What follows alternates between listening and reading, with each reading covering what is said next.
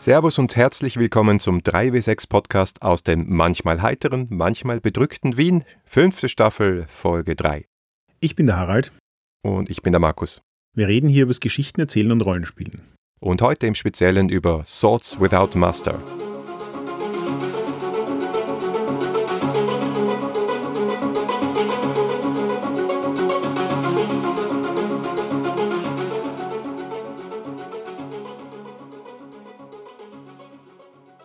Das ist eine Folge, auf die wir jetzt, glaube ich, schon lange gewartet haben, Markus, oder? Ich kann mich nicht erinnern, dass wir schon mal über ein System gesprochen haben, wo wir tatsächlich für die Folge das System gespielt haben, gemeinsam, Monate davor.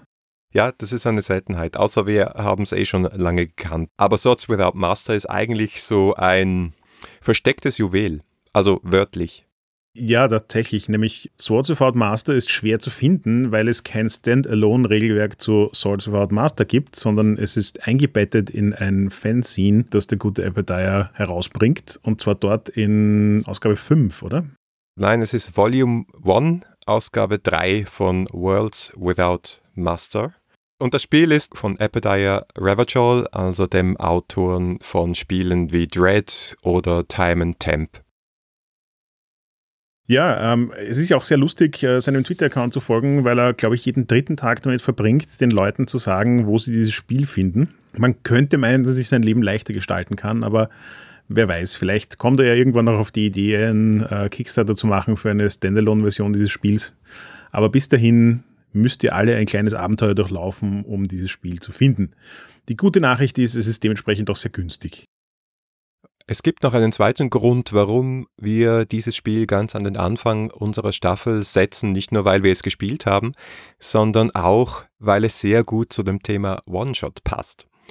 Der Epidaya hat nämlich eingeführt eine kleine Rollenspieltradition namens äh, Sunday Morning Swords. Ich fand ja den Ursprung, soweit ich ihn verstanden habe, von der Idee ganz grandios, nämlich ähnlich wie man als Kind Sunday Morning Cartoons geschaut hat setzt man das als Erwachsener fort und macht Sunday Morning Rollenspiele. Fand ich als Idee schon immer sehr attraktiv, weil es nämlich auch zusammengeht mit dieser Idee, dass ähm, Rollenspiele was relativ leichtgängiges Unterhaltungsmedium sein können. Man trifft sich einfach am Sonntagvormittag, spielt ein paar Stunden und geht in seinen Tag und gut ist. Ja, ein paar Stunden ist gut, weil er und die Leute, die auf Google Plus weiß nicht, wo das in Zukunft dann stattfinden wird, aber egal, die auf Google Plus sich zusammenfinden und spontan Swords Without Master spielen, die haben das ja zelebriert, das in kürzester Zeit runterzubrechen, äh, sogenannte Speedruns.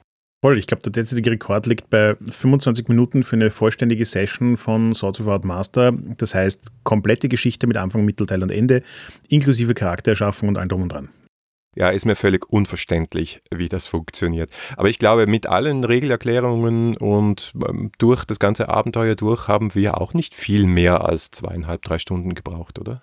Ja, also das Spiel an sich ist, glaube ich, knackig genug, dass es sich gut eben in so einem Zeitslot von drei bis vier Stunden spielen lässt. Ich glaube, dass es am Anfang ein bisschen länger dauert, eben einerseits wegen den Erklärungen und um mal hineinzukommen. Und ich kann mir auch gut vorstellen, dass es sich stark beschleunigen lässt, wenn die Leute mal Erfahrung mit dem Spiel haben, weil solange alle verstehen, wie es abläuft und funktioniert, kann man da, glaube ich, recht effizient spielen. Aber ich würde auch gerne noch ein paar Worte dazu sagen, warum es dazu gekommen ist, dass es 25 Minuten Speedruns von diesem Spiel gibt. Weil nämlich Epidaya irgendwann mal dieses Thema aufgegriffen hat, dass mit Twitch und den ganzen Livestreams, die man heutzutage von Rollenspielen so hat und die Popularität, die Rollenspiele gerade erleben, weil sie eben plötzlich durch Online-Medien wieder mehr in, den, in, die Aufmerksamkeit einer neuen Generation rücken, ähm, hat ihn dazu veranlasst, darüber nachzudenken, was denn diese Form von Medien in Kombination mit Rollenspielen für das Hobby an sich bedeuten. Und seine Erkenntnis ist, dass wir wohl auf eine Zukunft zusteuern, in der Rollenspiele mehr und mehr ein Zuschauersport werden. Also genauso wie ich mich am Sonntagvormittag hinsetzen kann, um mir ein Skirennen anzuschauen als Österreicher, wird es halt auch immer mehr Leute geben, die sich einfach hinsetzen und sich ein Video anschauen von Leuten, die Rollenspiele spielen. Und wenn ich mir so anschaue, was für Popularität eben diverse Streaming-Gruppen so kriegen, kann ich mir das irgendwie echt gut vorstellen. Was ist so dein Take dazu? Ja, schwierig.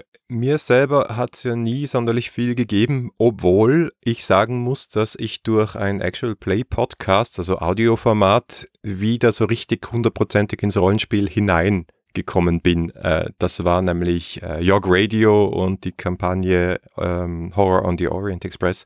Der hat mich so begeistert, dass ich gesagt habe, ich muss selbst wieder leiten, ich muss Cthulhu spielen. Also ich bin da hin und her gerissen, aber Video ist nicht so mein Format. Was ich aber super finde und welche Kritik ich auch nicht verstehe, umgekehrt, ist, äh, dass eben diese Popularität da ist, dass immer mehr Leute einfach sagen, ah ja, das ist wie Dungeons and Dragons, das habe ich schon mal auf Twitch oder auf YouTube gesehen oder davon habe ich schon mal gehört von meinem, setze hier Streamer meines Vertrauens ein. Und das ist schon faszinierend. Er Kommt dazu, dass diese Woche ein Stream-Unternehmen, nämlich die Rocket Beans, ihr selbstgemachtes Hausrollenspiel, das glaube ich, ich meine, ja, also viel mehr als Hausregeln sind das, glaube ich, nicht. Ich kann es nicht beurteilen, weil ich es nicht gelesen habe, aber es klingt so wie so ein typisches Homebrew. Auf einen Schlag in ein, zwei Wochen 5000 Mal verkauft haben. Das sind schon Dinge, äh, die mich einerseits faszinieren und andererseits mich auch frage, was macht man so falsch im traditionellen Publishing von Rollenspielen? Aber um darauf zurückzukommen, Spectator Sport impliziert für mich nicht, dass die Leute dann nur mit zuschauen, sondern es impliziert für mich, dass die Leute äh, einen neuen Weg finden, um zu diesem Spiel zu kommen. Denn der beste Weg ist, das Spiel zu spielen. Und der zweitbeste Weg ist wahrscheinlich mal mitgenommen zu werden, es gezeigt zu kriegen. Und äh, da diese Streaming-Plattformen und Online-Videos halt das Massenmedium der jungen Leute der Gegenwart sind, kann ich nur begeistert sein, dass Rollenspiel dort eine Rolle spielt. Das würde ich gerne noch ein bisschen differenzieren. Also ich glaube schon, dass es tatsächlich so eine wachsende Community von Leuten gibt, die einfach Freude daran haben, anderen Leuten beim Spielen zuzuschauen. Und ich finde das jetzt auch gar nicht so überraschend. Also die Idee, anderen Leuten beim Was tun zuzuschauen, existiert seit es Fernsehübertragungen und Sport gibt. Und äh, dass das halt jetzt auch bei einem Hobby wie Rollenspiel immer mehr ein Thema wird. Und so wie du schon gesagt hast, wenn man sich das anschaut, sind die Communities rund um solche Actual Plays meistens so viel riesiger als von allen anderen Medienverbreitungen von Rollenspielen, dass halt solche Sachen wie, ja, wir haben da so ein Actual Play und wir bringen halt jetzt unsere eigenen Homebrew-Regeln raus und verkaufen halt mal locker 5000 Stück in zwei Wochen ähm, vor allem, wenn ich es richtig verstanden habe, die sind Deutsche, oder? Also die sind deutschsprachig. Das ist ja. nicht eine amerikanische ja. Publikation. Ja? Also am das, deutschen Markt 5000 Stück, ja. Genau. Und das, das ist also das heißt, dass der Markt und das Interesse da ist. Es ist nur der Weg, wie du an die Leute herankommst, gerade so ein bisschen. Äh, habe ich das Gefühl, dass es einfach so einen Generationensplit gibt, dass es Leute gibt, die verstehen, wo man diese Communities abholt und Leute, die das noch nicht so ganz verstanden haben. Und ich gebe dir insofern für mich persönlich vollkommen recht. Ich bin auch nicht so der Twitch- und YouTuber. Ich bin nicht der Mensch, der sich hinsetzt und stundenlang ähm, Leuten beim Rollenspielen zuschaut. Da bin ich herausgefordert davon. Selbst wenn es so gute Produktionen sind wie Critical Role. Aber was ich mir bei der Speedrun-Idee von Ebediah schon gedacht habe, ist, dass das für mich auch so ein bisschen eine Frage von Format und wie passt es in mein Leben ist. Genauso wie ich heutzutage keine 500 Seiten Rollenspielbücher mehr lesen mag, mag ich mal auch keine vier Stunden Actual Plays anschauen. Aber wenn mir jemand einen Actual Play serviert, der quasi wie eine Fernsehserie funktioniert, weil er eine halbe Stunde dauert, ich kann mich beim Essen hinsetzen, kann mir das anschauen und habe meine Freude an einer cool erzählten Geschichte von einem, in einem netten Rollenspielsystem, lerne vielleicht sogar noch neue Rollenspielsysteme kennen dadurch. Ja. Das wäre für mich so ein totaler Win-Win. Ja. Also wenn, wenn ich quasi einfach nur meinen Fernseher einschalte, auf Netflix gehe und mir dort einen Stream von irgendeiner neuen Rollenspielserie aussuche, der eine halbe Stunde rennt, weil ich gerade so mein Abendessen mache, yay, das wird total in mein Leben passen. Und das ist halt, glaube ich, auch der Punkt. Das ist äh, genauso wie Rollenspielen am Anfang ein Hobby war, das halt von Leuten betrieben worden ist, die sehr jung waren und deswegen kein Problem hatten, jeden zweiten Tag acht Stunden Rollen zu spielen ähm, und das vielleicht mit 40, 50 nicht mehr können, ist das halt jetzt das Gleiche mit Streams für eine junge Generation. Die Leute, die jetzt 16, 17, 18 sind, haben auch kein Problem damit, vier Stunden vor YouTube zu sitzen und sich das anzuschauen. Und ja, die werden auch irgendwann älter werden und dann werden sie halt auch irgendwann zu dem Punkt kommen, wo diese Formate ähm, vielleicht knackiger und, und ähm, mehr auf dem Punkt sein werden. Und in allen Fällen bin ich der Meinung, dass es äh, schwer zu leugnen ist, dass diese Form von Verbreitung des Hobbys ein Ding ist, das da ist und bleiben wird. Ja, das glaube ich auch. Und wirklich, ich sehe den Vorwurf, die Leute sitzen da nur mehr am Sofa und spielen selbst nicht mehr als eher nichtig an. Selbst wenn du sagen wir so, äh, wenn du gerne Rollenspielen würdest und äh, es ist so eine kleine Ersatzbefriedigung, nur dabei zuzuschauen, finde ich das auch okay. Vielleicht gibt es dann irgendwann mal die Runde, vielleicht gibt es die Gruppe und zumindest bist du irgendwie mit dem Hobby verbunden. Das ist genau sozusagen, die meisten Leute schauen nur Fußball und spielen selbst keins. Ich glaube nicht, dass mehr Leute Fußball spielen würde, wenn es weniger Fußballübertragungen geben würde. Ja, ganz genau das, ganz genau das, da gebe ich dir vollkommen recht. Und ich glaube auch umgekehrt, dass eben, wenn dich das sozusagen in das Hobby hineinbringt und früh genug, oder das ist halt sozusagen das Nette an, an Rollenspielen, ja, wenn du ähm, ein begeisterter Fußballzuseher bist mit 16, ist das vielleicht noch ein Ding, wo du dir überlegst, daraus eine Karriere zu machen. Ähm, mit 40 wirst du nicht mehr überlegen, ob du aus Fußball eine Karriere machst. Rollenspielen ist da vollkommen altersunabhängig. Wenn du mit 70 deinen ersten Stream entdeckst und denkst, pfah, das ist urspannend, das möchte ich auch ausprobieren, hält dich absolut nichts davon ab. Also ganz im Gegenteil, ich glaube, dass ähm, jede Form von Beschäftigung mit dem Hobby mehr dazu führt, dass es mehr Spieler geben wird. Ich meine, Sohn 2 ist über FIFA auf der Playstation zum Fußballspielen in der Realität gekommen. Also wenn das möglich ist, dann sehe ich sehr optimistisch in die Zukunft. Na gut, also wir haben jetzt mal, glaube ich, ähm, klar dargelegt, dass der gute Epidaya sich nicht nur rund um Swords Without Master viel mit der Zukunft und dem Format von Rollenspielen und Erzählspielen und One-Shot-Spielen beschäftigt. Und deswegen ist das auch quasi der Grund, warum wir uns dieses Spiel als erstes anschauen wollten. Und es sind auch wirklich viele interessante Elemente in dem Spiel drin. Ich glaube, die sollten wir jetzt mal im Detail reden, oder? Ja, genau. Swords Without Master ist ein Sword and Sorcery Genre Spiel. Wer sich ähm, für dieses Genre interessiert, da gibt es eine Folge vom 3W6 Podcast, nämlich die Folge, erste Staffel, Folge 8. Könnt ihr nochmal nachhören und schauen, was wir so über Sword and Sorcery gesagt haben. Ähm, und typisch für Story Games und typisch für Epi ist, dass die Designer sehr tief in dieses Genre hineintauchen, um herauszufinden, was macht denn dieses Genre aus. Und das Interessante für Sorcery Without Master ist der Schluss von Epi, dass es eigentlich dieses Hin- und Herspielen, dieses Oszillieren zwischen zwei ganz widersprüchlichen Tonfällen ist, nämlich dem, er nennt es Jovial und Glam-Ton. Also Jovial wäre so heiter, warm, laut, hell, fröhlich, spöttisch, vielleicht auch dieses auf elf gedrehte des and Sorcery Genres. Und Glam wäre so ungefähr bedrückt, trist, mürrisch, kalt, düster äh, oder auch ironisch. Und wenn man sich so äh, die Conan-Bücher oder Filme vor Augen führt, dann sieht man das, dass das real ist. Ich fand das ja extrem spannend, weil ich mich nicht so sehr mit dem Genre auseinandergesetzt habe, dass mir das jemals aufgefallen wäre. Aber nachdem ich dann zum ersten Mal mir dieses Gedankens bewusst geworden bin, ist irgendwann mal im Fernsehen der Original Schwarzenegger Conan gelaufen. Und ich habe gedacht, wow, das, es ist so offensichtlich, wenn man es mal sieht. Nämlich auch wirklich spannend aus einer filmischen Perspektive zu sehen, wie sehr dieser Film in seinen Stimmungen hin und her kippt. Und zwar nicht nur einmal, sondern mehrfach dass das halt auch so eine ganz eigene Atmosphäre ausmacht.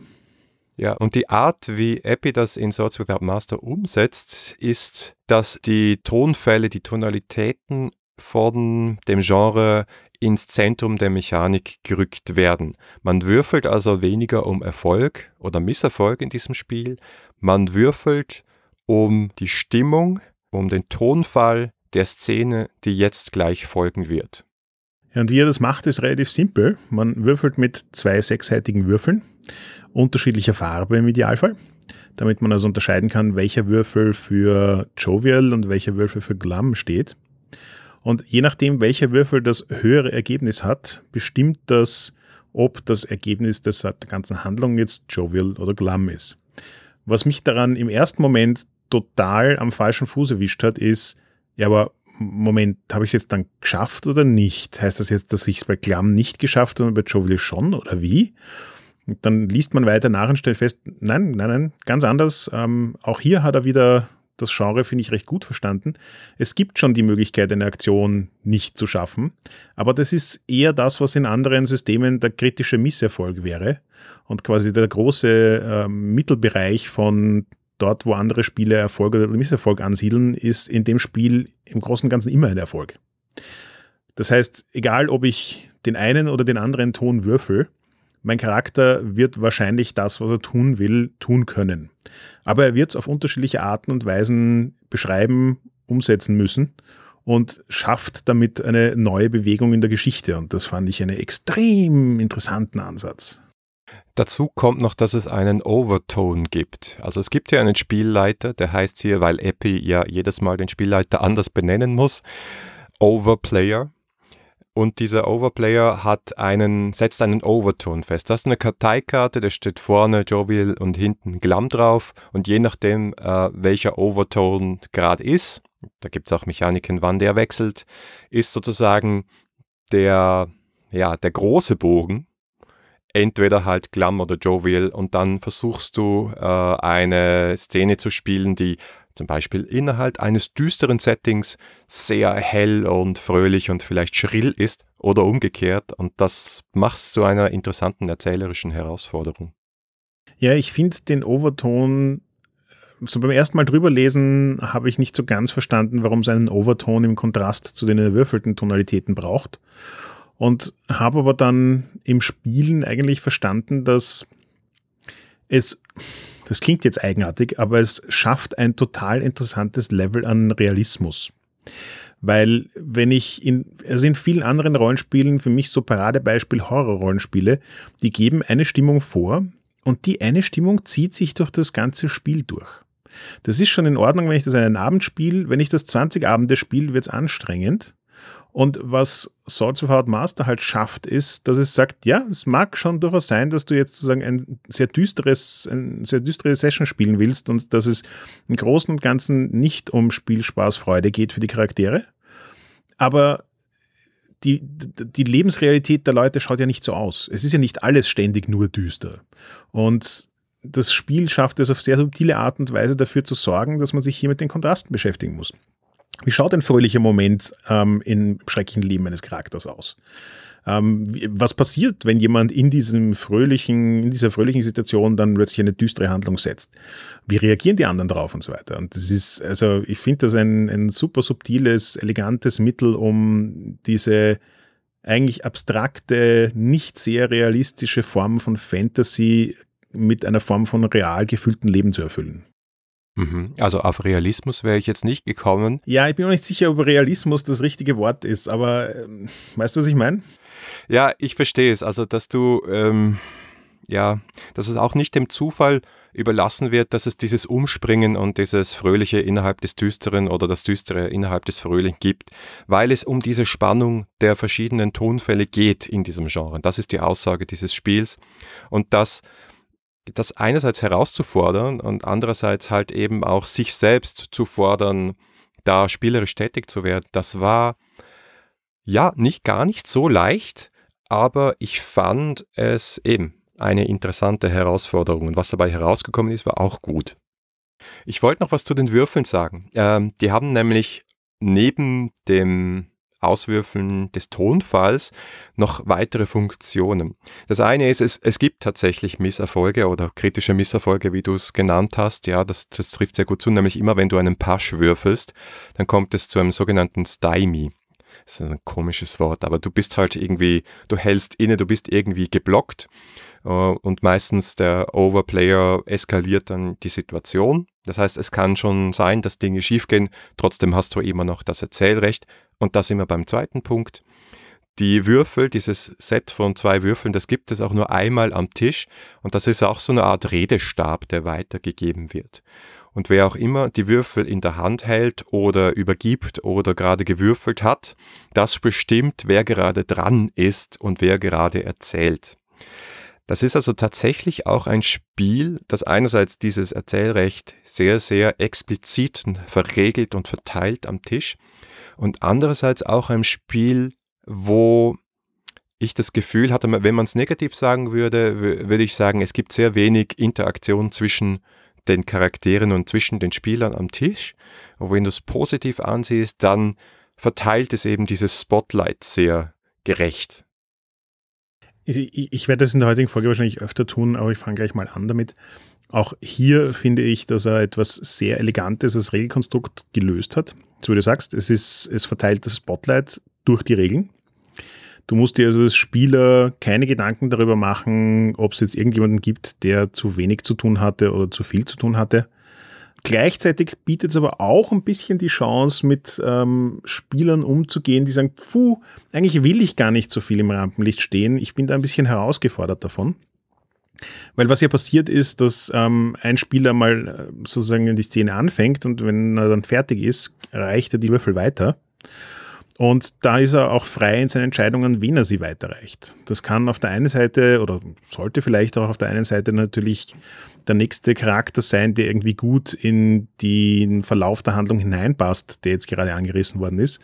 Aber das kann auch potenziell heißen, wenn ein Spieler gerade keine Idee hat, was er damit machen soll, dass man es halt mit dem anderen in die Hand drückt und einfach so ein bisschen schaut, wer, wer sind die Leute, die jetzt gerade sagen, uh, uh, ich hätte eine Idee, ich hätte eine Idee, da könnte ich was machen.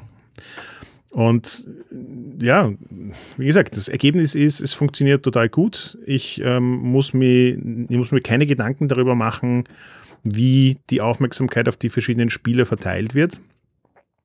Und ein bisschen möchte ich deiner, deiner Beschreibung widersprechen, dass die Spieler nicht viel miteinander, also die Charaktere nicht viel miteinander zu tun haben.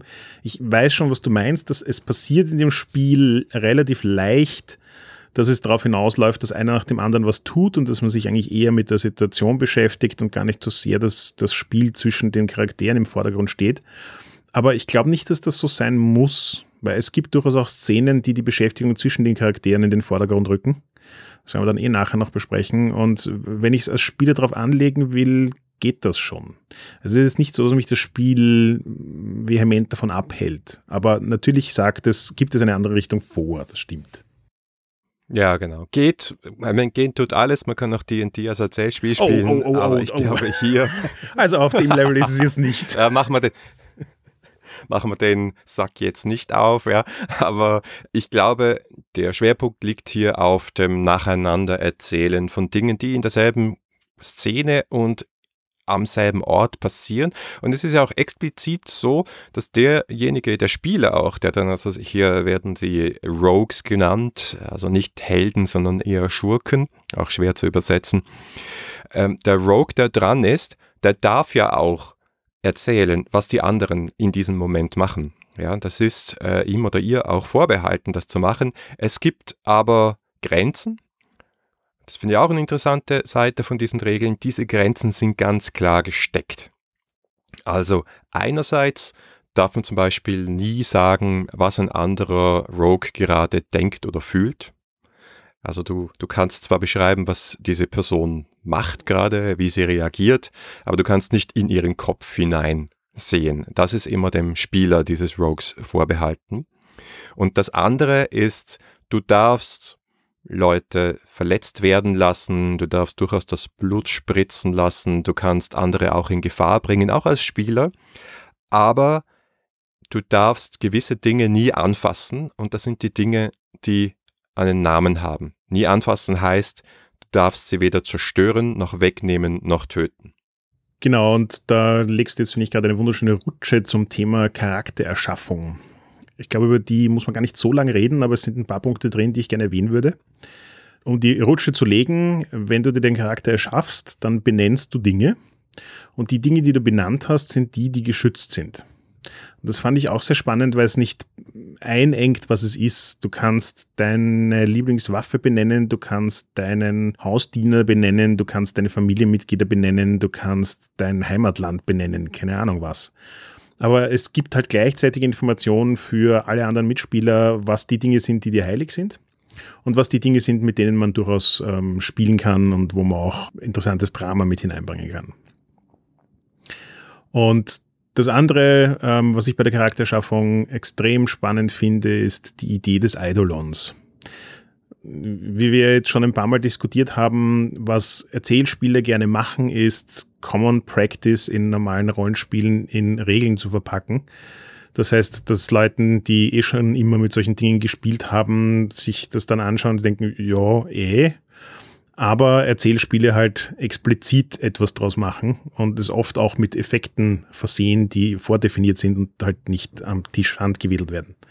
Und das Eidolon ist bei der Charakterschaffung in Swords Without Master einfach irgendeine Form von Ding, Repräsentation oder Detail, an dem man die Charaktererschaffung aufhängt. Und zwar im Idealfall etwas, das man am Anfang, also dass der Spieler mitnimmt und wenn dann sozusagen alle am Tisch sitzen, um sich Charaktere zu machen, dann packt er das aus und legt es auf den Tisch, wenn es ein Gegenstand ist oder zeigt ein Foto dazu oder spielt ein Musikstück oder ich weiß nicht was. Und das dient, dient dann dazu, dass alle anderen ein bisschen besser verstehen sollen, woher die Inspiration des Charakters kommt. Und ich finde, dass das ein super einfacher Trick ist, der extrem gut funktioniert und sich auch in Wirklichkeit in jedem Rollenspiel verwenden lässt.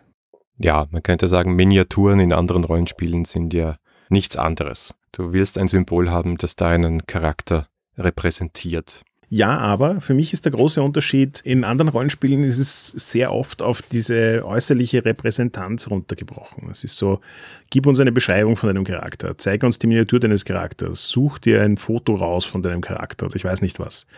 Und bei der Beschreibung des Eidolons geht er ganz explizit darauf ein, dass es ganz andere Dinge sein können. Also das Beispiel, das er im Buch bringt, ist, äh, es kann eine Pfeife sein, die du auf den Tisch legst. Also ist, du hast die Pfeife von deinem Großvater mitgebracht und dein Charakter wird durch diese Pfeife gut ausgedrückt. So, und was heißt das jetzt?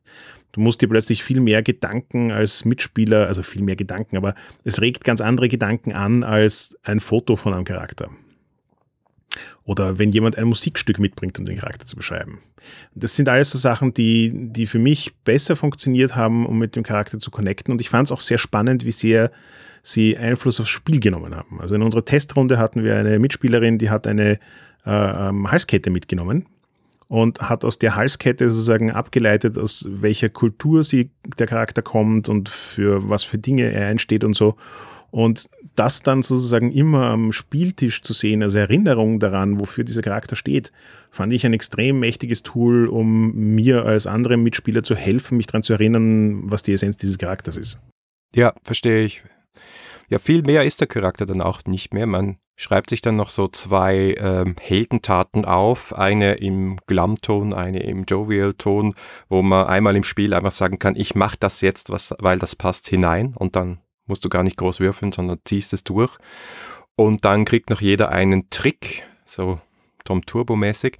Du kannst mehr oder weniger, es ist ein bisschen wie ein Stunt, du kannst einmal die normale Aufteilung der Regeln, was sagt der Overplayer, was sagt der Spieler, ins Gegenteil verkehren. Ähm, das ist, will ich aber gar nicht näher darauf eingehen, das ist auch so ein kleines Element, wo man einfach ganz kurz das Erzählrecht als Spieler an sich reißen kann. Und dann geht es eigentlich schon ins Spiel, das in Phasen gespielt wird. Und das ist, glaube ich, das zweite mächtige Element von diesem Spiel. Ich fand es total faszinierend, dass er die Dinger Phasen genannt hat. Weil für mich sowohl beim Lesen als auch beim Spielen, das sind Szenen. Also ich kann, ich tue mir total schwer, mir vorzustellen, wie eine Phase, die aus mehreren Szenen besteht, ausschauen sollte in dem Spiel. Ähm, aber ich glaube auch sozusagen, das Wichtige daran ist, dass er halt erkannt hat, in, in was für Situationen diese Geschichten meistens passieren oder enden. Und die halt auch wieder ähm, über Regeln kodifiziert hat. Das heißt, es ist nicht vollkommen zufällig, in was für Situationen eine Charaktere, meine Charaktere in einer äh, Sword Sorcery Geschichte geraten, sondern es gibt halt gewisse typische Szenen. Und wie ich die ineinander ordne, ist mir dann vollkommen frei überlassen. Also vollkommen frei. Der Spielleiter hat die Wahl, der Overplayer hat die Wahl zu entscheiden, in welcher Reihenfolge und wie oft er eine bestimmte Form von Phase verwendet. Ähm, und daraus ergibt sich aber auch schon die Geschichte, ohne dass ich viel vorbereiten muss. Ja, also Phase ist wirklich äh, es ist schon wirklich wahr, es ist vielleicht nicht der optimale Name. Dafür können wir nachher vielleicht nochmal, wenn wir sie beschrieben haben, darüber sprechen, was das jetzt wirklich ist. Für mich war es mehr so eine Herangehensweise an eine Szene. Sie fangen nämlich, diese Phasen fangen immer gleich an. Äh, der Overplayer würfelt den Overtone aus, also ist der Overtone Jovial oder Glam. Äh, dann wählt er oder sie die Phase aus. Es gibt drei verschiedene Phasen, die Perilous Phase, äh, Perilous Phase, so rum. Die, das ist also die Gefahrenphase, äh, die Discovery Phase, die Entdeckungsphase und the Rogues Phase, quasi die Spielerphase, wenn die Spieler dran sind. Aber wie gesagt, alle Phasen beginnen gleich. Äh, nachdem man die Phase ausgewählt hat, gibt es äh, den Punkt Set the Scene. Das heißt, der Spielleiter, der Overplayer sagt, wo sind wir, was passiert gerade. Und wenn wir schon dabei sind, was passiert gerade, dann heißt es Let peal the thunder, lass den Donner rollen. Und das heißt nichts anderes, als dass man irgendwas Spannendes in der Entfernung, irgendwas Bedrohliches, ein Anzeichen auf eine kommende Bedrohung, aber noch nicht die Bedrohung selbst zeigt. Und dann kommt die Phase. Und dann die verschiedenen Phasen, deswegen sage ich eine Herangehensweise, die verschiedenen Phasen gehen dann in unterschiedlicher Art und Weise mit dieser, mit dieser heranrollenden, donnerigen Bedrohung um vor allem in der Art, wie eben die Erzählung läuft. Schauen wir vielleicht uns mal da diese Perilous Phase, die Gefahrenphase an. Wie funktioniert das? Also in der Gefahrenphase, die ist meiner Meinung nach so ein bisschen die Actionphase. Da geht es darum, dass es primär um, um es passiert was. Also dieser, diese Bedrohung, die am Anfang einer Phase aufgebaut wird, ist also tatsächlich auch etwas relativ unmittelbares. Es ist nicht irgendwie so, vielleicht geht in drei Monaten die Welt unter, sondern es ist so etwas Konkretes, was man quasi auf einen zukommen sieht im weitesten Sinne. Und es funktioniert so, dass wenn der Spielleiter anfängt, übergibt er die Würfel an einen anderen Spieler und beschreibt sozusagen die Bedrohung, die da herankommt. Und das macht er kontinuierlich, also das ist nicht so ein Satz oder mal eine kurze Beschreibung und dann ist der Spieler dran, sondern er beschreibt fortlaufend, wie diese Bedrohung detaillierter wird, klarer wird, näher kommt, gefährlicher wird.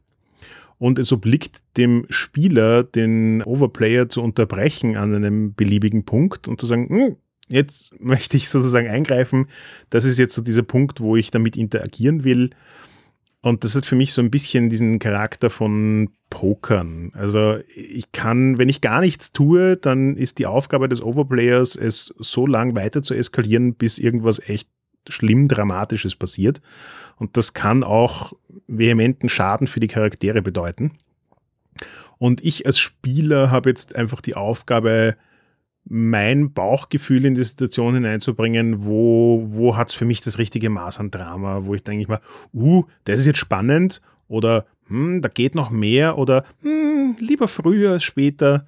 Ähm, und nachdem das bei jedem Spieler anders sein wird und quasi bei jeder Bedrohung anders sein wird, äh, schafft das halt auch so ein sehr dynamisches, aber nicht schwierig umzusetzendes Hin und Her zwischen dem ersten Spieler und dem Overplayer, wann die Action wirklich losgeht. Also es, es, es, es nimmt irgendwie den Stress für den Spielleiter aus der Situation heraus, die perfekte Einstiegsbeschreibung liefern zu müssen, wo, wenn er dann sagt, und was macht ihr, alle Spieler sofort quasi aufspringen und tausend Dinge tun wollen, weil er genau diesen Punkt erwischt hat, wo jeder sich wo jeder das Bedürfnis hat zu handeln, sondern es ist so ein bisschen eine, eine interaktive Geschichte mit dem ersten Spieler, um diesen Punkt gemeinsam zu definieren.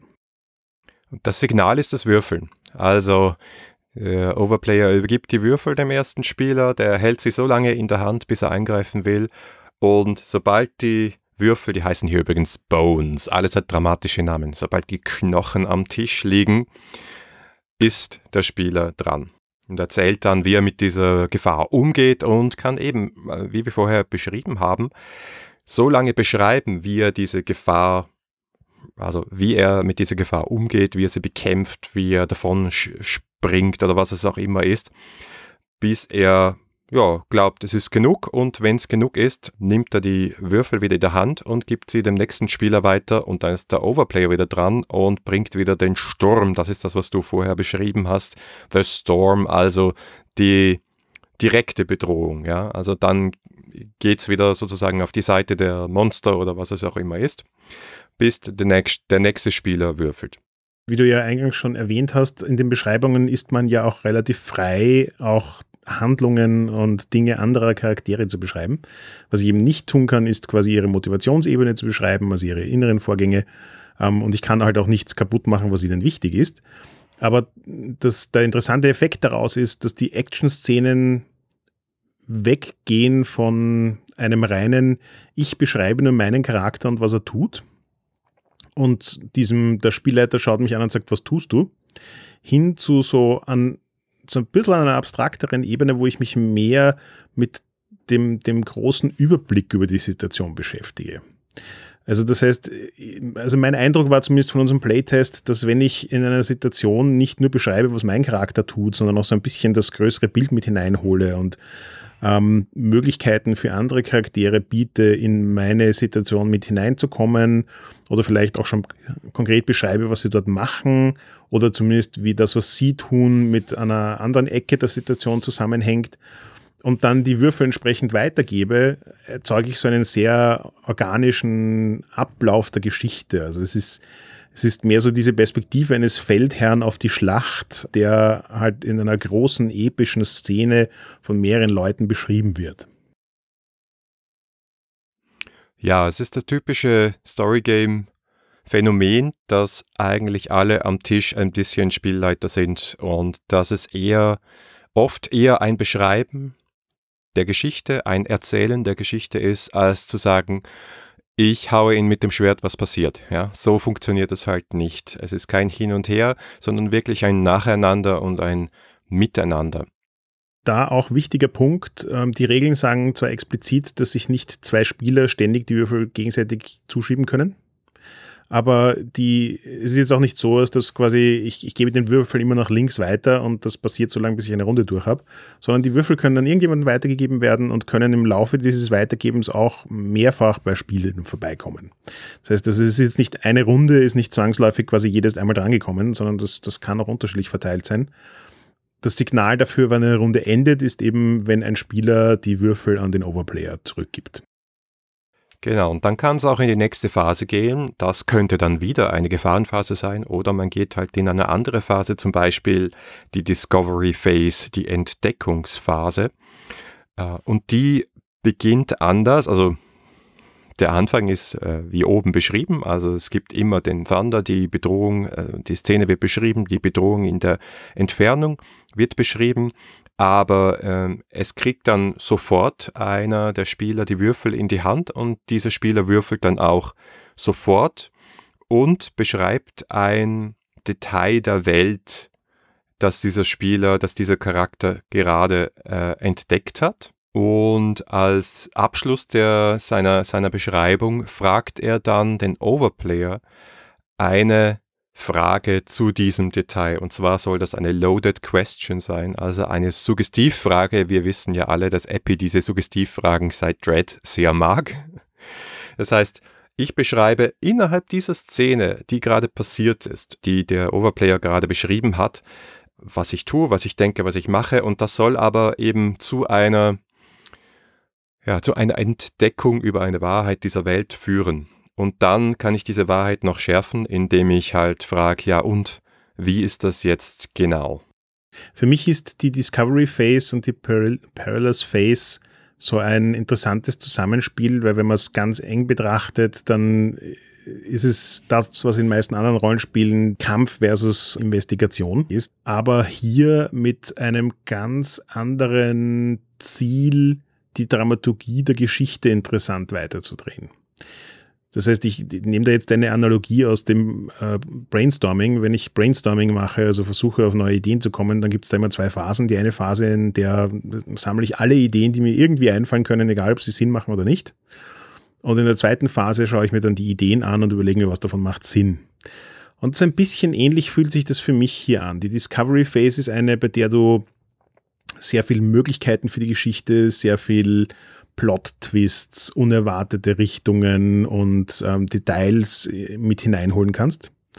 Und davon werden nicht alle verwendet werden, davon müssen nicht alle Sinn machen, davon sind nicht alle für die Geschichte, die du dann am Ende des Tages hast, relevant, aber sie bieten halt viel Spielwiese an.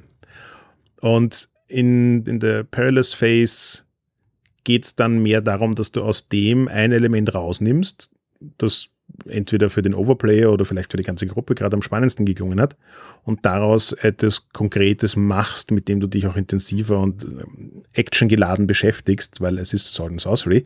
Du wirst dich nicht, du wirst es nicht zu Tode reden, sondern du wirst es zu Tode prügeln. Das ist eine, eine super elegante Struktur, die all das, was ich in klassischen Rollenspielen mit 200 Skills abdecke, auch ganz ohne Skills machen kann. Also weiß nicht, wie es dir damit gegangen ist als Spielleiter. Ich war ja der Spieler in der Runde, aber so habe ich es halt erlebt. Ja, die Unterschiede zwischen den einzelnen Szenen sind eigentlich kleiner, als ich am Anfang beim Lesen des Textes gedacht habe. Ich kann mich erinnern, wir haben mit so einem Kampf gegen einen riesenhaften Eber mit glühenden Augen äh, begonnen wir haben ihn als Perilous Phase gespielt, du könntest ihn aber auch als Discovery Phase spielen und sagen, ja, mein Schwert schlitzt die Seite des Ebers auf und aus seiner Wunde rinnt schwarzes, stinkendes, giftiges Blut. Und dann kann ich den Overplayer fragen, was hat die Tiere des Waldes so vergiftet? Das heißt, das Was, das passiert, kann immer dasselbe sein. Es kann eine Kneipenschlägerei sein, es kann eine Diskussion mit dem König sein, es kann ein Kampf mit einem Monster sein, es kann ein Entdecken eines einsamen Turmes in der Wüste sein. Du kannst alle diese Situationen in allen den drei Phasen spielen. Und das ist das, wo ich mir gedacht habe, ha, in meinen nächsten Runden, die ich äh, spiele oder leite mit Swords Without Master, das würde ich diesen Aspekt des Spiels gern noch ein bisschen mehr äh, beleuchten. Das habe ich erst kapiert beim Spielen. Da würde es mich jetzt interessieren, wie es dir mit der dritten Phase gegeben ist. Es gibt ja noch die Phase, also die Rogues-Phase. Die ist für mich am ehesten das, wo wir am Anfang gesagt haben, du hast nicht viel Interaktion zwischen den Charakteren. Die Rogues-Phase ist für mich das, wo die Interaktion zwischen den Charakteren passiert.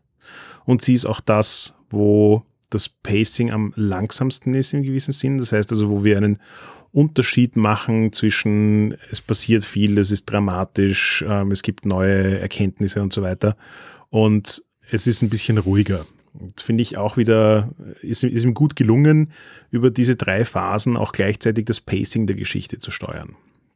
Aber gut, was passiert in der Rogues Phase?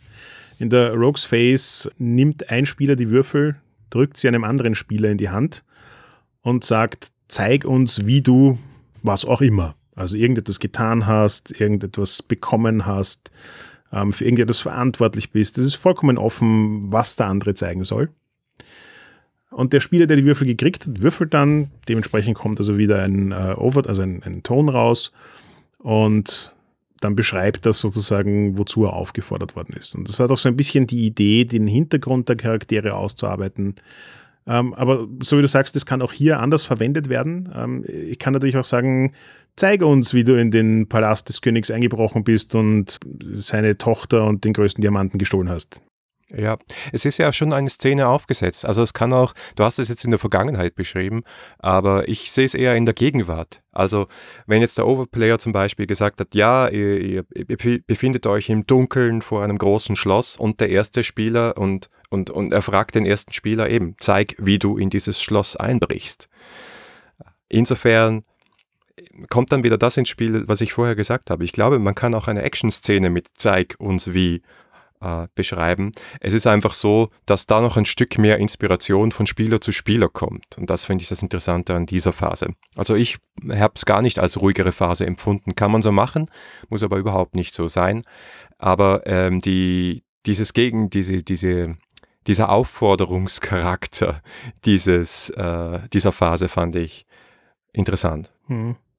Aber äh, wie wir jetzt schon mehrfach diskutiert haben, um das in ein kurzes Beispiel zu verpacken, wenn man also so ein klassisches Sword and Sorcery äh, Setup nimmt, ähm, ich glaube, das war der zweite Teil von Conan, das müsste dann gewesen sein, Conan der Zerstörer, ähm, wo sie ja den Auftrag kriegen, in das Schloss eines Magiers einzubrechen. Und wenn du diese Situation hernimmst, dann kannst du das so machen, dass du sagst, das erste ist eine Rogues-Phase, sie fordern sich also gegenseitig auf zu beschreiben, wie sie in dieses Schloss hineinkommen, wie sie dort an irgendwelchen Herausforderungen vorbeikommen und ähm, vielleicht auch, äh, wie sie an einer Herausforderung scheitern. Ja? Ähm, alles möglich. Dann ähm, hat man im Schloss so eine ähm, Discovery-Phase, wo man sich damit beschäftigt, herauszufinden, wo ist denn jetzt die Prinzessin dich zurückholen soll oder wo ist denn der Schatz und wo ist denn der böse Magier, den wir stellen sollen und so weiter. Und dann habe ich zum Schluss eine Perilous Phase, wo ich dann den Magier und seine Schergen bekämpfe und der heraufziehende Sturm quasi aus den hervorgehenden Phasen schon relativ klar definiert ist. Aber ich kann es auch in einer vollkommen anderen Reihenfolge machen. Ich kann auch sagen, die erste Phase ist die Perilous Phase, wo ich mir den Weg ins Schloss hineinkämpfe. Und ähm, in Wirklichkeit kommt danach dann eine Rogue-Phase, wo ich beschreibe, wie ich sozusagen an den ganzen Schergen vorbeikomme und herausfinde, wo die Prinzessin ist und wie ich diese aus ihrem Gefängniszimmer befreie und ähm, wie wir den ähm, Bösewicht besiegen. Und dann haben wir eine Discovery Phase, wo wir auf all die interessanten Dinge draufkommen, mit denen wir gar nicht gerechnet hätten, dass sie noch im Hintergrund passiert sind. Und du nimmst dasselbe Setup, du mischt die Phasen in eine andere Reihenfolge und plötzlich fühlt sich die Geschichte schon ganz anders an. Ja, und wir haben gesagt, das ist ein One-Shot, das heißt, das hat auch ein Ende. Das ist auch interessant, wie das gestaltet ist. Man sammelt nämlich, also alle Spielerinnen und Spieler und auch der Overplayer sammeln über die Laufzeit des Spiels Motive äh, Leitmotive, irgendwelche spannenden Szenen. Immer dann, wenn man das Gefühl hat, das, was gerade passiert ist, dieses Bild, das mir beschrieben wurde, das ist wirklich Sword and Sorcery. Das ist Conan-Style. Das ist Fafard und der graue Mausling. Das ist, ja, das fühlt sich richtig an. Dann schreibt man das in einem kleinen Satz oder in einer kleinen Phrase auf einen Zettel. Auf jeden von diesen Zetteln gibt es drei Punkte. Und wenn also diese drei mal drei Punkte voll sind, dann kommt man in die Schlussphase dieses Spiels. Das sind also die Motive und dann gibt es noch zwei weitere Dinge, die man während des Spiels sammelt. Das sind Morals und Mysteries. Morals kommen ins Spiel, wenn beide Würfel unter drei sind, aber es kein Pasch ist. Dann passiert etwas, was man nicht so wollte in der Geschichte und man schreibt sich eine Lektion auf. Also was habe ich gelernt in dieser Situation? Und dann gibt's Mysteries, Geheimnisse, die schreibt man auf, wenn man einen Pasch unter vier würfelt, also einer Pasch, zweier Pasch oder dreier Pasch. Dann passiert die, der Misserfolg, das Einbremsen der Stymie aufgrund etwas Unnatürlichen, etwas Übernatürlichen. Und man schreibt sich auf eine Frage über dieses Unnatürliche. Das heißt, man sammelt dann während des ganzen Spiels Elemente, und dann kommt man in die Schlussphase hinein, sobald eben diese neuen Elemente des, der Motive notiert sind. Die Schlussphase ist für mich eines der elegantesten Regelkonstrukte, um in einer Session eine sich ganz anfühlende Geschichte zu produzieren, die ich, glaube ich, jemals in einem Rollenspiel gelesen habe.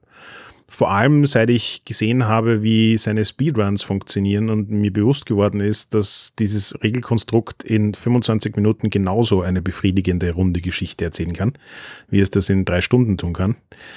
Weil was man halt macht, ist, man nimmt diese Moralen, die man aufgeschrieben hat, die Motive, die da rausgekommen sind und die Mysterien und macht so eine Art abschließende Runde, wo jeder Spieler versucht, diese Elemente miteinander zu verknüpfen, um sie im weitesten Sinne zu einem Abschluss zu bringen.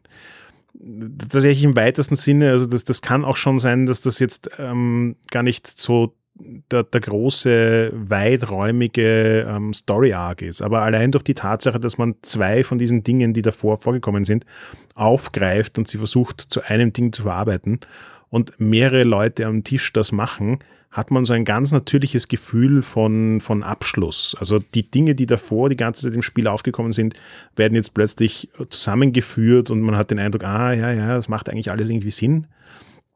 Und so wie ich davor schon gesagt habe, in, in der Discovery-Phase macht man vielleicht total viele Sachen auf, die aber dann auch nicht aufgegriffen werden. Das heißt, es kann durchaus passieren, dass es einiges an, an Moralen und Mysteries gibt, ähm, äh, die, die gar nicht so super gut in die Story, die sich bis jetzt entwickelt hat, hineinpassen. Aber dadurch, dass die Motive ja von den Spielern selbst aufgeschrieben werden und damit halt hm, viel bei ihnen haben. Das heißt, also die Motive, auf die man sich zum Schluss, die drei Motive, auf die man sich zum Schluss geeinigt hat, ist sozusagen das, wo alle Spieler der Meinung sind, ja, das macht irgendwie eine gute Geschichte aus. Und wenn diese Dinge dann eben mit den anderen kombiniert werden, fühlt sich das nach einem unglaublich schlüssigen Ende an. Also ich, nochmal, ich habe nicht das Gefühl, dass die Geschichten, die bei ähm, Swords of Art Master rauskommen, super traditionell klassische Geschichten mit einem sehr offensichtlichen Anfang, Mittelteil und Endteil sind. Aber es sind Geschichten, wo ein Anfang, Mittelteil und Endteil vorkommt und die Teile auch mehr oder weniger logisch miteinander zusammenhängen. Also ich habe das in einigen Erzählspielen immer wieder erlebt, dass die Spiele versuchen, diese Struktur zu, zu produzieren und du dann am Ende dort stehst und denkst, ja, na, so richtig nach runder Geschichte fühlt sich das nicht an. Da muss ich jetzt total viele Dinge ignorieren, die eigentlich keinen Sinn machen, damit das eine runde Geschichte wird. Und dieses, ich muss total viele Dinge ignorieren, ist in Swords of Art Master für mich weniger stark präsent gewesen. Das heißt nicht, dass diese Dinge nicht da sind, aber durch die Art und Weise, wie es davor schon aufgebaut wird, selektiere ich davor schon sozusagen die Sachen raus, die, die gar nicht so viel Sinn machen. Das heißt, ich, ich arbeite die ganze Zeit darauf hin, dass ich zum Schluss zurückblicken kann und sagen kann, ja, wenn ich diese fünf Dinge miteinander verbinde, dann kommt eigentlich eine runde Geschichte raus. Ja, es ist wirklich, glaube ich, der Sinn des Ganzen, dass du während des Spiels Fäden auslegst und die in der Endphase miteinander verwebst. Also bei den Motiven nimmst du zwei Motive, verbindest sie miteinander. Bei den Fragen der Mysteries beantwortest du die Fragen und bei den Lehrstücken der Moral zeigst du in einer kleinen Szene, was dein Charakter, dass dein Charakter diese Lektion gelernt hat. Und das fand ich auch als Epilogmechanismus einfach so viel eleganter als alle anderen Epilogmechanismen, die ich sonst schon mal gesehen habe. Ich fand es auch sehr stark, dass das Eidolon, das wir am Anfang bei der Charakterschaffung erwähnt haben, hier auch wieder hineinspielen kann. Also wir haben das in unserer Testrunde gehabt, dass ein Spieler es, na, eigentlich zwei Spieler es gut geschafft haben, ihr Eidolon in diese Epilogphase einzubauen. Und dann fühlt sich halt nicht nur so an, als ob das eine runde Geschichte wäre, sondern es fühlt sich so an, als ob genau die Charaktere in genau diese Geschichte hineingehören. Also es ist ihre Geschichte, nicht einfach irgendeine Geschichte. Mhm. Mhm. Was ist denn so dein Fazit? Wie hat sich das für dich angefühlt, das zu spielen? Äh, ist es was schwierig für dich als Spieler oder ist es total flüssig gegangen? Also ich glaube, es ist definitiv ein Rollenspiel, das man üben muss. Nein, das stimmt nicht. Das, man muss es nicht üben, aber ich glaube, dass es besser wird, wenn man es übt. Also je öfter man dieses Spiel spielt, desto flüssiger geht es von der Hand. Und äh, aus dieser Flüssigkeit entsteht dann auch eine Form von locker flockiger Geschichtenerzählung, die in den ersten paar Sessions vielleicht noch ein bisschen ähm, ruppig und stotternd vor sich hingeht. Also das ist sozusagen das eine. Das andere ist, dass es sich für mich angefühlt hat wie eine Geschichte, die mit Weichzeichner erzählt wird. Ich kann nicht ganz genau sagen, was ich damit meine, weil es ist irgendwie, es kommt eine Geschichte raus. Es ist eine Geschichte, die aus meiner Perspektive alle Punkte abdeckt, die eine Geschichte braucht. Wir haben Anfang, Mitte, Ende. Ähm, es ergibt Sinn. Ähm, es verbindet sich mit den Charakteren. Es passt ins Genre. Ähm, es sind durchaus fantastische, interessante Geschichten. Aber dadurch, dass wir in, in all diesen Phasen immer so ein bisschen auf der, aus der Perspektive des, des Generals erzählen und nicht so unmittelbar im Charakter drin sind, entsteht auch bei der Geschichte so ein bisschen eine darüber schwebende Perspektive. Und ich habe jetzt Weichzeichner gesagt, weil es für mich halt das Gefühl, das die Geschichte am Ende evoziert hat, ist das gleiche, wenn ich mir heutzutage einen 80er-Jahre Fantasy-Film wie Legend anschaue, ähm, auf einem HD-TV. Es fühlt sich slightly weird an, weil es offensichtlich nicht dafür gemacht ist.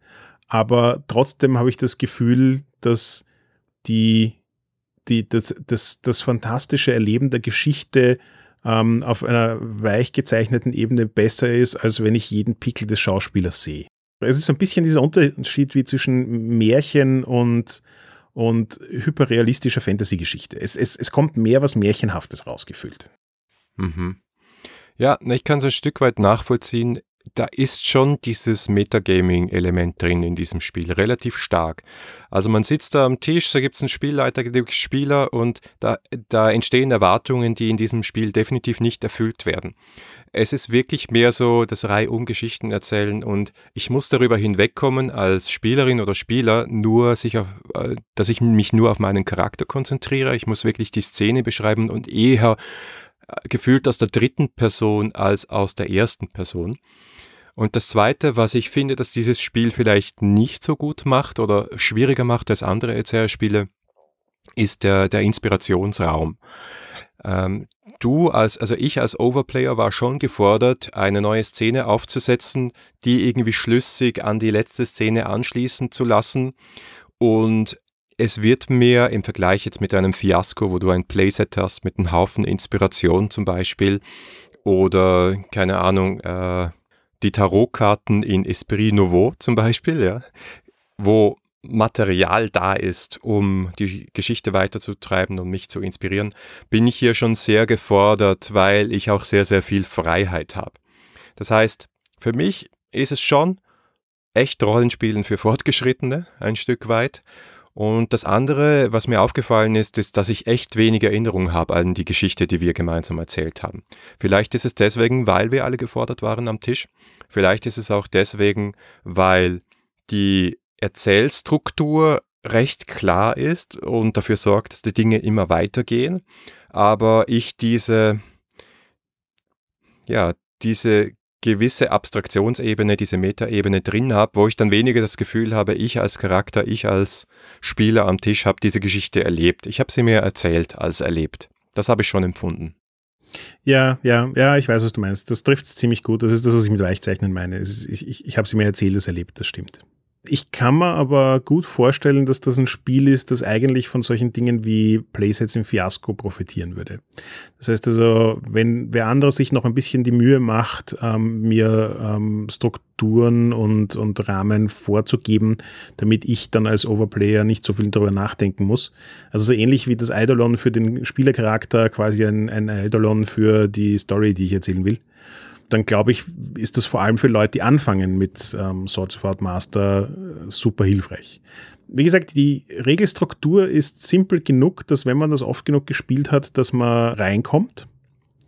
Das ist auch sehr gut funktioniert, glaube auch ohne, dass ich irgendwelche Playsets dafür brauche. Aber ich, was ich nicht weiß, ist, ob jemals dieses Gefühl weggeht, eine Geschichte erzählt und nicht erlebt zu haben. Das ist jetzt nicht zwangsläufig schlecht. Also ich bin jetzt nicht weggegangen von der Playstation und habe gedacht, pfah, das war jetzt irgendwie öde, sondern ich fand, dass wir schon eine grandiose Geschichte erzählt haben und dass die schon auch viel Spaß gemacht hat. Aber man muss sich halt selber so ein bisschen bewusst machen, spiele ich Rollenspiele, um primär eine Geschichte zu erzählen oder spiele ich Rollenspiele primär, um meinen Charakter zu erleben? Wenn die Antwort das Zweitere ist, dann bin ich mir nicht ganz sicher, ob Swords of Art Master das richtige Spiel für einen ist wenn man viel Spaß daran hat oder auch nur gelegentlich viel Spaß daran hat, ähm, einfach gute Geschichten zu erzählen, dann ist das Spiel definitiv empfehlenswert.